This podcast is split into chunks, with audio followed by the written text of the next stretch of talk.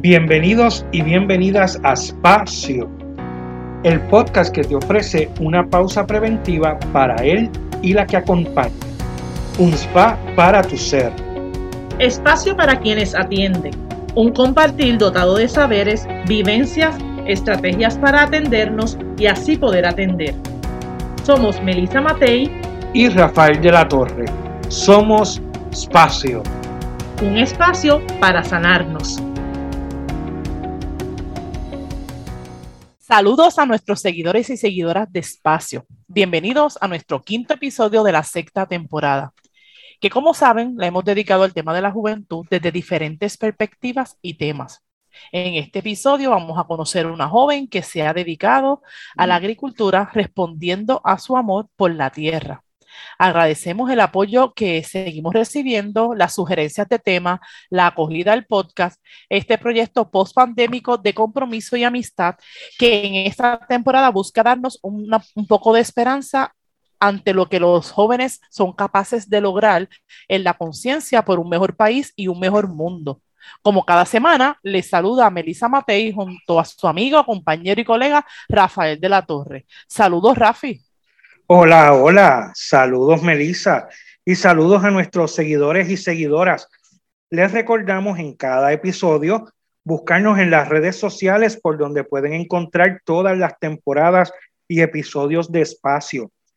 En Facebook nos encuentras como Espacio Podcast y en Instagram como Espacio PR. También se pueden suscribir a nuestro canal de YouTube, Espacio Podcast, donde encontrarán los episodios desde la tercera temporada en adelante.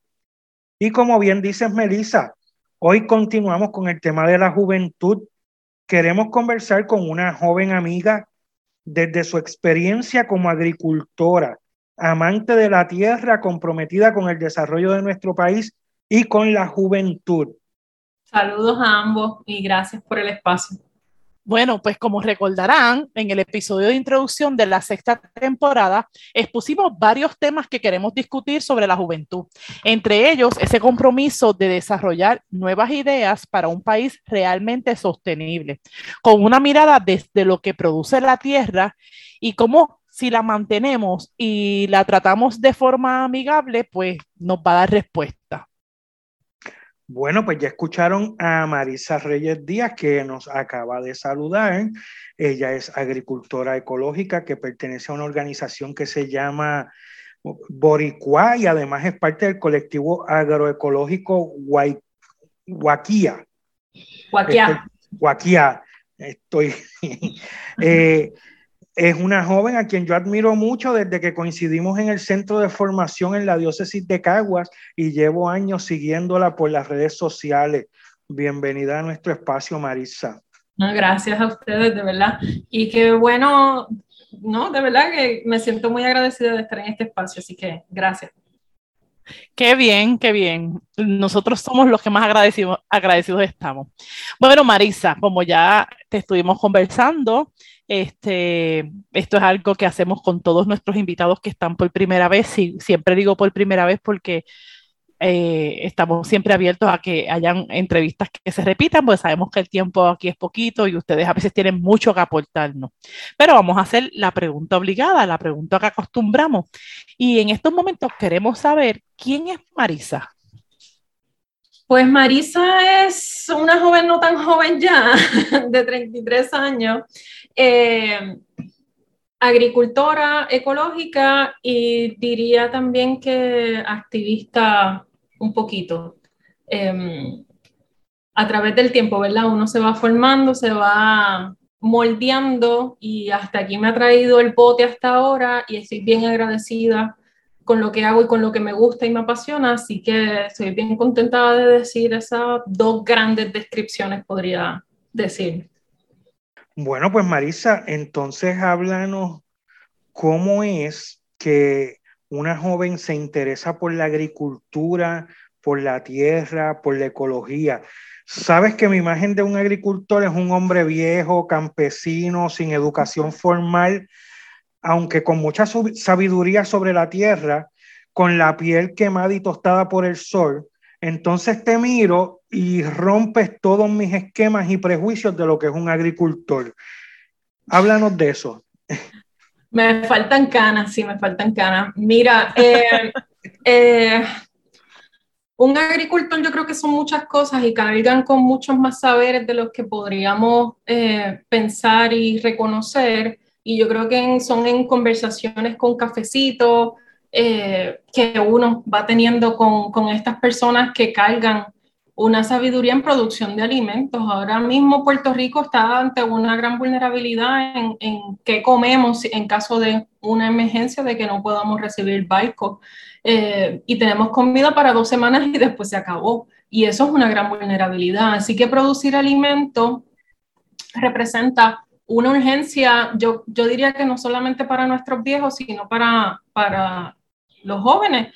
Eh, que entendemos qué significa un poco el permanecer en nuestros espacios. Yo creo que todo, todo el sistema en Puerto Rico nos empuja un poco a que los que estamos estudiando o los que estudiamos y queremos algo profesional, tenemos que irnos del país para poder hacer algo productivo o algo importante. Y ya vemos una rama que nos resistimos a no irnos del, del país, a no irnos de Puerto Rico, y permanecemos y buscamos cómo reinventarnos. Eh, y entre ellos hay una gran manada, diría yo, de personas jóvenes que se están formando en lo que es la agroecología. Y la agroecología es una metodología, son unos principios de cómo sembrar y producir alimentos que es acorde con el ecosistema, acorde con la ecología y creando, ¿verdad? Eh, un poco eh, sistemas complejos de producción de alimentos que nos alimenten a todos, pero también teniendo presente lo que es la cultura, lo que es la sociedad, lo que es la comunidad y cómo eso se integra y forma parte de la producción de alimentos que cada vez está más desconectada la, la comida de lo que se produce y no a veces no nos damos cuenta de dónde viene lo que comemos.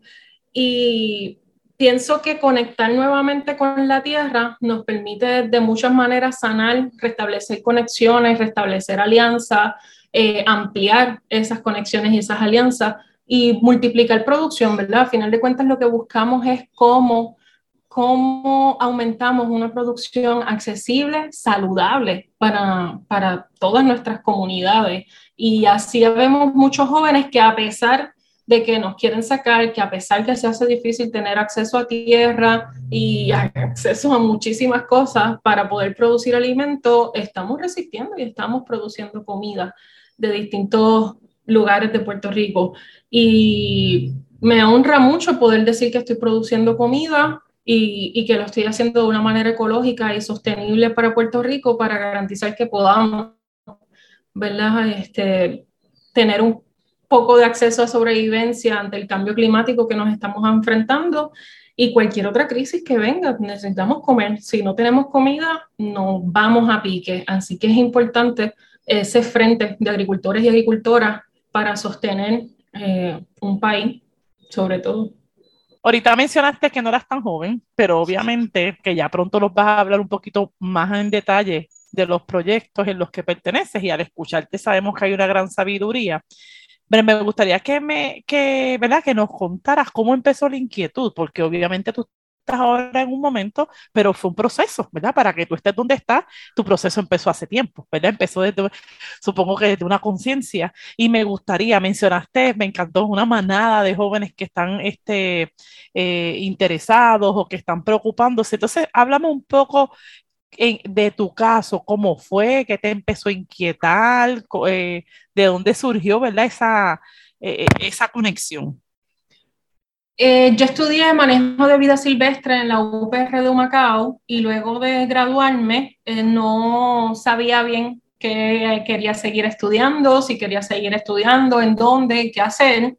Y durante ese proceso, un amigo con una finca, un proyecto que se llama Agrotropical, me dijo, tengo trabajo disponible en la finca, si te interesa, estás invitada y me sumo a su equipo de trabajo en una finca de plátano sustentable en Gurabo. Ahí empiezo mi interés por la agricultura, ya yo tenía todo un componente de ecología, así que ir comprendiendo cómo las cosas se conectaban, cómo está la interacción, porque es importante hacer procesos en conjuntos y no monocultivos o cosas ¿verdad? únicas, sino diversificar una producción. Eh, me empezó a llamar mucho el tema. En el 2014, eh, el Josco Bravo, que es una escuela de agroecología, lanza su primera convocatoria a una escuela a aprender qué es agroecología y cómo lo podemos hacer posible en Puerto Rico. Escribo una solicitud y empiezo con el curso en ese mismo 2014 y eso me cambió toda la mentalidad, ¿verdad? Es como un mapa de posibilidades. Todo lo que yo había estudiado en ecología era aplicado a la producción de alimentos, cómo mantenemos ecosistemas, cuáles son las poblaciones, por qué es importante mantener un balance ecológico, cómo nuestra, eh, ¿verdad? Y eh, la forma de que producimos alimentos es un, un, impacto en la naturaleza. Entonces, ¿cómo ese impacto lo hacemos de una manera diferente que, que en vez de impactar negativamente podamos aumentar nuestro ecosistema, crear diversidad y producir alimento a la vez. Así que ahí comenzó mi interés. Luego de terminar el curso, comienzo a hablar con algunas amistades que estábamos ahí mismo en el curso, porque obviamente estamos un grupo de estudiantes, alrededor de 30 estudiantes, tomando una clase, haciendo un huerto de producción agroecológica en conjunto.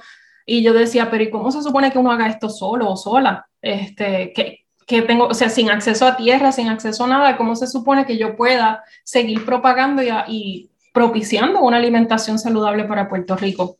Eh, así que empezamos esas conversaciones y de ahí sale eh, el colectivo agroecológico Huaquia, eh, viene del taíno, significa nuestro o nosotros, eh, por ese sentido propio de la tierra, por las raíces indígenas que nos caracterizan y, y porque también la tierra es nuestra, es de quienes la trabajan y también se hace de manera colectiva, no se hace de una manera individual, porque buscamos cómo crecemos en conjunto y no cómo crecemos como, como individuos solamente, ¿verdad? Cada individuo aporta algo a lo colectivo. Así que esas fueron, ¿verdad? los ejes que, que van nutriendo y van cuajando lo que es Guaquiá eh, y en el 2017 logramos a tener acceso a unos terrenos en Dorado que les pertenece a una congregación religiosa, las Hermanas Dominicas de la Santa Cruz.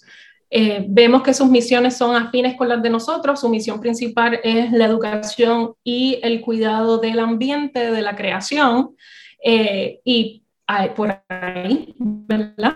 Por ahí comenzamos nuestras conversaciones y le dijimos, nosotros creemos que lo que tenemos para ofrecer en sus terrenos va acorde con su visión y su misión, que es cuidar la creación, que es producir comida saludable para nuestras comunidades, para nuestras comunidades vulnerables sobre todo, que se ven susceptibles al cambio climático, las injusticias sociales. Así que con eso en mano eh, nos presentamos y nos dijeron que sí.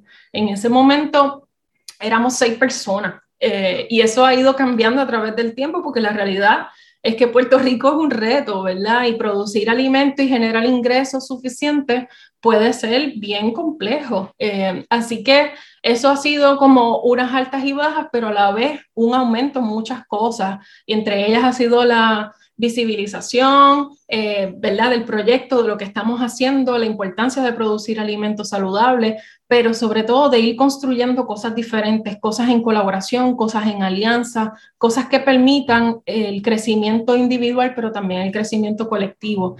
Y pues estamos ubicados en el barrio Guillán, en la 695 de Dorado, y ahí estamos produciendo comida, y haciendo trabajo, ¿verdad? También con las comunidades cercanas de abrir el espacio a procesos educativos, a talleres, a recorridos por la finca que nos permitan volver a conectar con la tierra, volver a conectar qué significa producir nuestros propios alimentos y conectar con nuestros saberes, ¿verdad? Creo que hay, hay mucho saber en cada persona, es cuestión de cómo conectamos nuevamente con, ese, con esa sabiduría que es ancestral, que la cargamos en nuestra genética. Marisa, súper lo que nos estás contando. De hecho, eh, por ahí seguías este, diciéndonos y queríamos, ¿verdad?, que nos hablaras un poco más específico de Huaquía, eh, que sabemos que es un colectivo de jóvenes, ¿verdad? Son jóvenes que, que con la misma conciencia de hacer algo por la tierra, de la conciencia que hay sobre eh, el cambio climático y cosas que quieren, que quieren seguir trabajando, consiguen este terreno en Dorado. ¿Y, y qué, están, qué están haciendo en este momento? Entiendo también que, que son o tienen apicultores, estuve viendo en la página, ¿verdad? Así que cuéntanos un poco más de lo que Guayquía hace en estos terrenos. Guaquía, perdón. No te preocupes, no te preocupes. Eh, bueno, ahora estamos haciendo. Guaquía, ¿verdad? Guaquía. Así mismo, así mismo. Como grito de guerra casi, guaquía, nuestro nosotros. Eh, está haciendo varias cosas, ¿verdad? Estamos haciendo prácticas agroecológicas eh, con nuestra producción de vegetales, ahora mismo berenjena, eh, algunas ensaladas verdes, batatas, muchas batatas, dos variedades de batatas y dulce, pepinillo, melón, melón de agua. Em, ¿Qué más estamos teniendo? Flores, sobre todo, como parte de la integración, habichuelas tiernas, em, vienen por ahí tomates, aromáticas como anís, em, limoncillo, albahaca, eh, y tenemos una parte agroforestal que hemos estado desarrollando desde cero con un bosque comestible, con guanábana, guayaba, ñame, calabaza y algunas otras aromáticas creciendo algunas barreras verdes como la titonia, que también se le conoce como el, girasol mexicano, y otras barreras que permiten aumentar la nutrición en nuestros suelos, aumentan los nutrientes incluso para los animales. Pronto queremos tener gallinas y cabras en la finca y esperamos que eso sea posible, es algo por lo que estamos trabajando fuertemente. Y recientemente se sumó el componente de las abejas y estamos aprendiendo sobre la marcha, ¿verdad? Ahora mismo tenemos tres cajas de abejas que están trabajando fuertemente en la finca, están sumamente contentas con poder acceder a un espacio que es seguro, que es saludable, que es lo que estamos buscando para nuestras abejas, para poder mantener una población saludable en Puerto Rico, que sabemos que están bien amenazadas. Eh, hace poco salió incluso un reportaje de un apicultor que perdió todas sus abejas porque en terreno cercano eh, tiraron químicos y todas las abejas murieron porque las abejas viajan grandes distancias. Así que nosotras buscamos, ¿verdad?, cómo crear en nuestra finca eh, un espacio seguro para ellas donde tengan alimento disponible constante a través de todo lo que producimos y cómo ampliamos nuestras flores en el espacio, pero también con un mogote, ¿verdad? Somos custodias de un mogote en la finca que esperamos a futuro poder hacer proyectos de agroturismo comunitario con jóvenes de la comunidad en, en, el espacio. Así que es un espacio bien diverso que se permite crecer de distintas maneras y aspiramos a que sea eso, un espacio donde la gente se sienta segura eh, y seguro para estar, para visitarlo, para crear proyectos, crear alianzas, crear colaboraciones. Así que eso es un poco lo que estamos haciendo. Ahora mismo somos dos mujeres, eh, Estefania Monserrate, y esta que está aquí.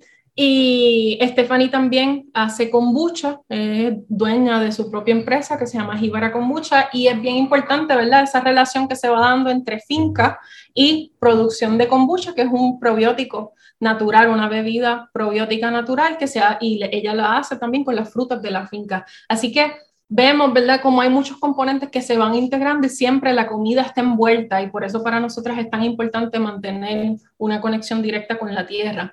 También estamos haciendo procesos educativos con talleres de formación para la comunidad. Eh, pronto en agosto tenemos otro taller eh, para la comunidad, así que esos son nuestros pilares, eso es un poco lo que estamos haciendo, eh, lo que tenemos en producción ahora mismo con otros árboles y otras cosas, pero, pero sí, eso hacemos. yo, yo estoy como así, ¿verdad? Obviamente que los que nos están escuchando no me ven, pero estoy así como anonadada de lo que ella habla, pero lo más que me llama la atención es cómo fluye, es como si estuvieras hablando de, de, de algo tuyo, o sea, bueno, sé que es tuyo, pero no sé cómo expresarte algo como muy dentro de ti.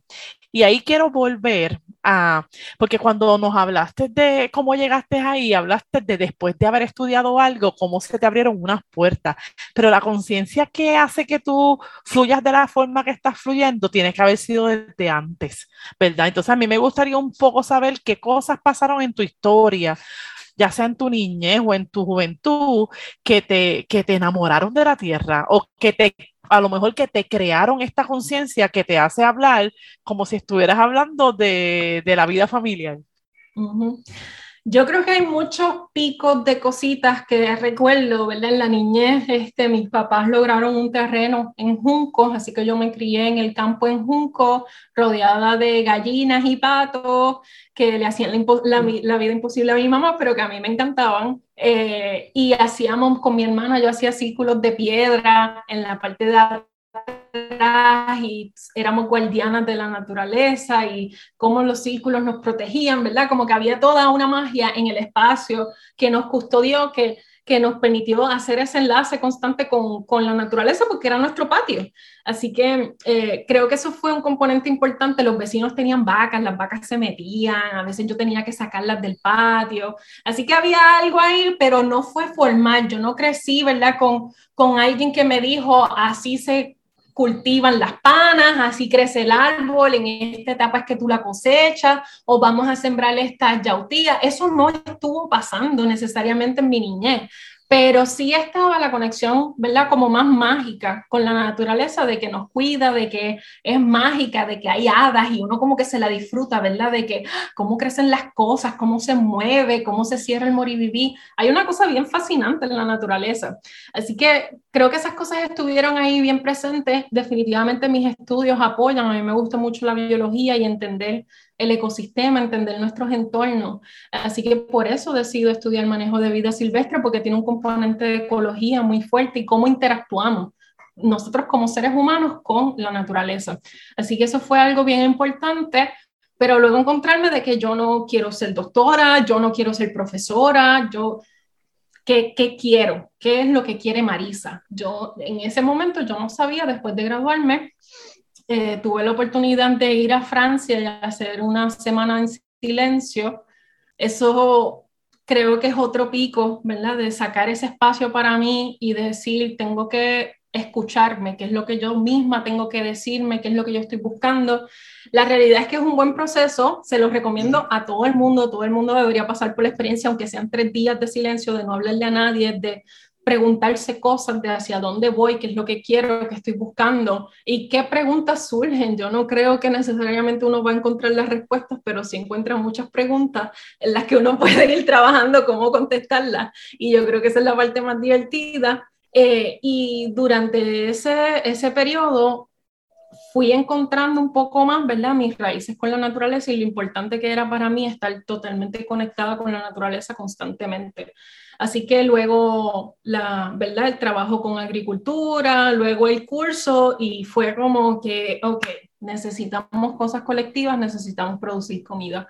Así que es un conjunto de cosas, pienso, ¿verdad? Yo creo que también una conciencia social y conciencia política son bien importantes en todos estos procesos de uno poder identificar qué es lo que, que, tú necesitas como persona, pero también qué es lo que necesita tu entorno. Y reconocer que Puerto Rico necesita alimentos saludables era parte también de, de encontrarme a mí misma y de mi compromiso con, con la patria. Eh, por decirlo de alguna manera, ¿verdad? Yo creo que hay, hay unas raíces también de que quiero permanecer en Puerto Rico y permanecer en Puerto Rico significa que muchas cosas tienen que cambiar, porque el sistema no está eh, diseñado para que nosotras podamos permanecer, así que eh, tratando de buscar un poco ese espacio de cambio, pues aquí estoy. Ahora mismo, nosotras este año hemos recibido más de 15 voluntarias en la finca, la mayoría mujeres, hacer trabajos en la finca, eh, todas jóvenes y estudiantes del Josco Bravo, que la escuela sigue. Yo empecé en el 2014 como primera cepa, ahora mismo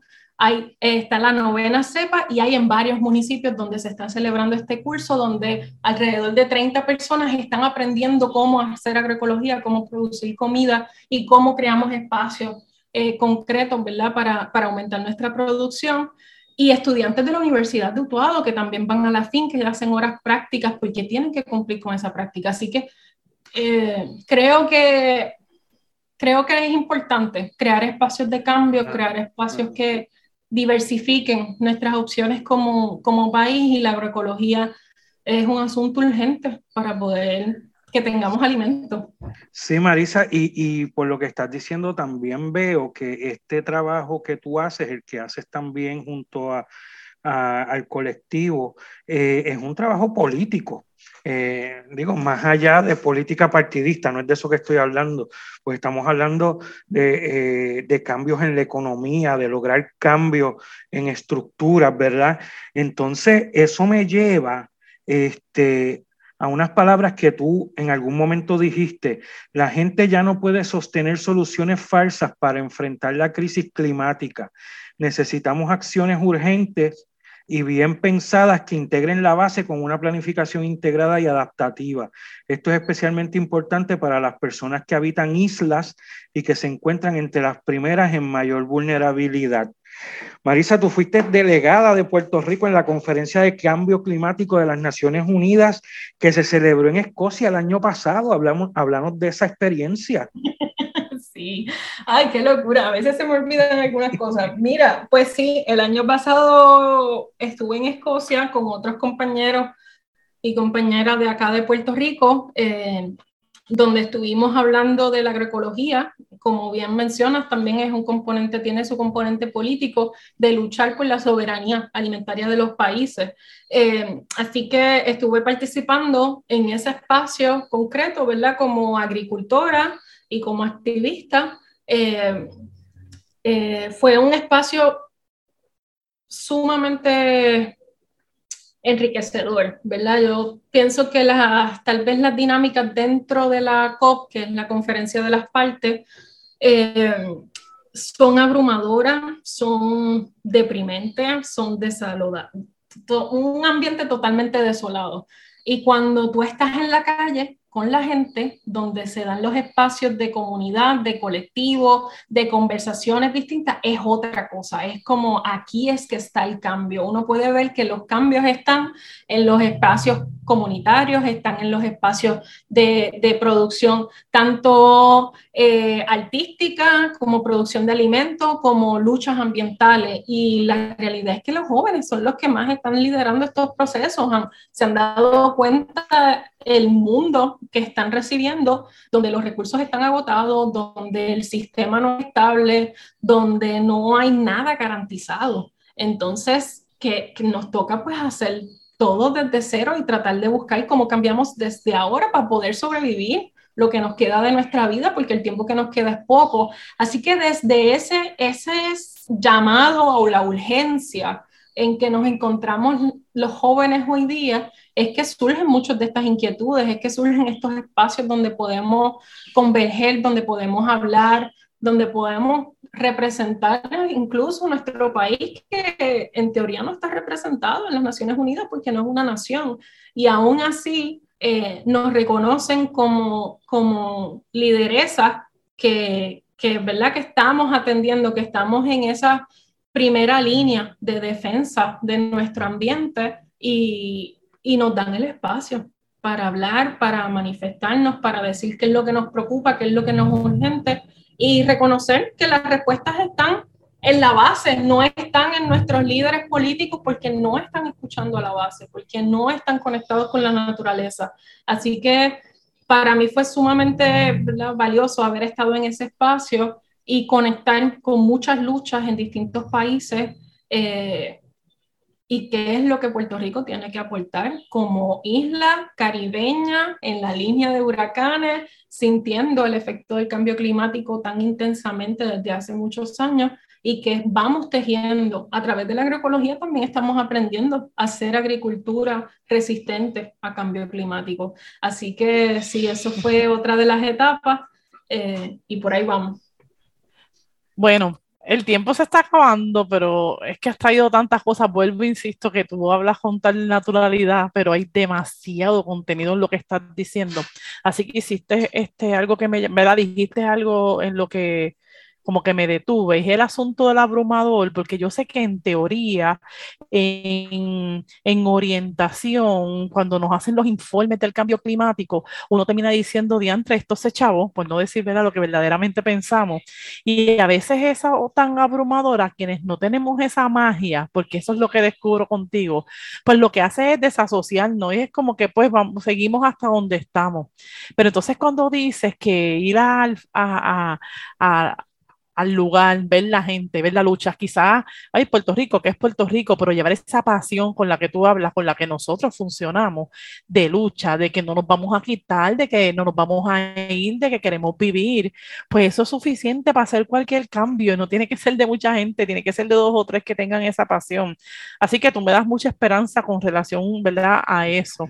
Eh, y y, y, pues te felicito y pienso que hay mucho más que hacer, mucho más que conectarnos, porque Rafi y yo, ¿verdad? Que estamos en el área de la conducta humana y del bienestar emocional, pues eso es importante. Hemos descubierto, descubierto, perdón, la importancia de eso, pero ahora mismo me hago la pregunta, bueno, podemos estar bien emocionalmente, pero si no comemos y si no tenemos como, como, como, ¿verdad? Como subsistir, entonces mm, es una cosa que debe ser bien integrada.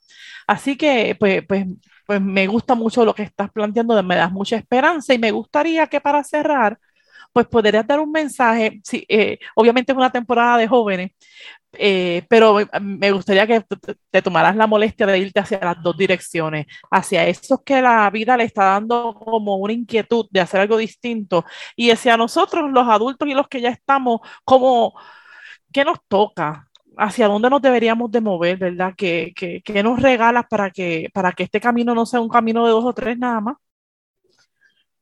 Sí, bueno, qué difícil. Eh, creo que para los jóvenes eh, puedo decir que, que no se limiten a soñar, que hay espacio suficiente para que, para que nuestra creatividad surja y que no tengamos miedo a hacerla. Y a los adultos les diría que tenemos que apoyar estos espacios concretamente, porque nosotros no tenemos el capital, pero ustedes sí, eh, ¿verdad? Porque lograron una sostenibilidad eh, en momentos de abundancia, en momentos de abundancia que no tenemos ahora. Así que los jóvenes están haciendo de tripas corazones eh, y, pero lo estamos haciendo. Y yo creo que validar el espacio, validar lo que se está haciendo, reconocerlo, apoyarlo y crear estos espacios para visibilizarlo, ya es ¿verdad? Un, un gran avance y creo que mientras podamos seguir abriendo puertas y no cerrando, podemos generar cambios. Así que eso es lo que, ¿verdad? Esas son las ideas que, que pienso en aportar eh,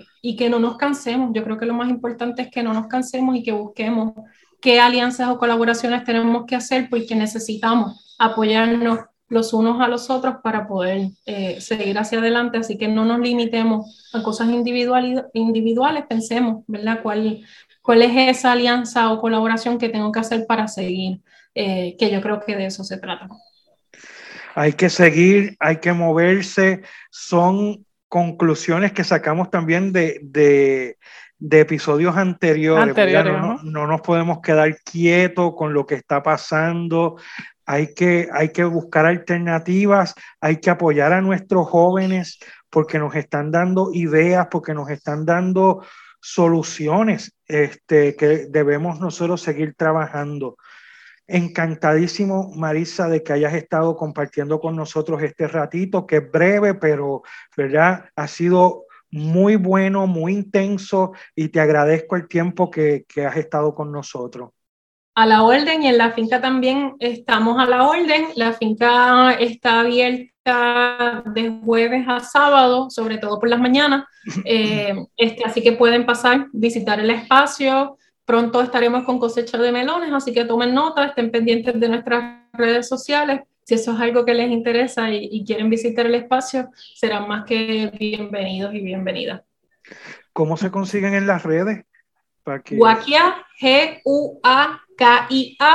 Eh, estamos en Facebook e Instagram, también por correo electrónico, guaquiapr.gmail.com. Y ahí se consigue, pues, este, para comprarles o para visitar la finca. Para visitar la finca, sí. Y también participamos hasta ahora, ahora mismo participamos también del mercado de Viejo San Juan, que son todos los sábados de 8 a 12, con los productos de la finca disponibles allí también. Genial. Pues, pues muchas gracias y esto ha sido otro espacio.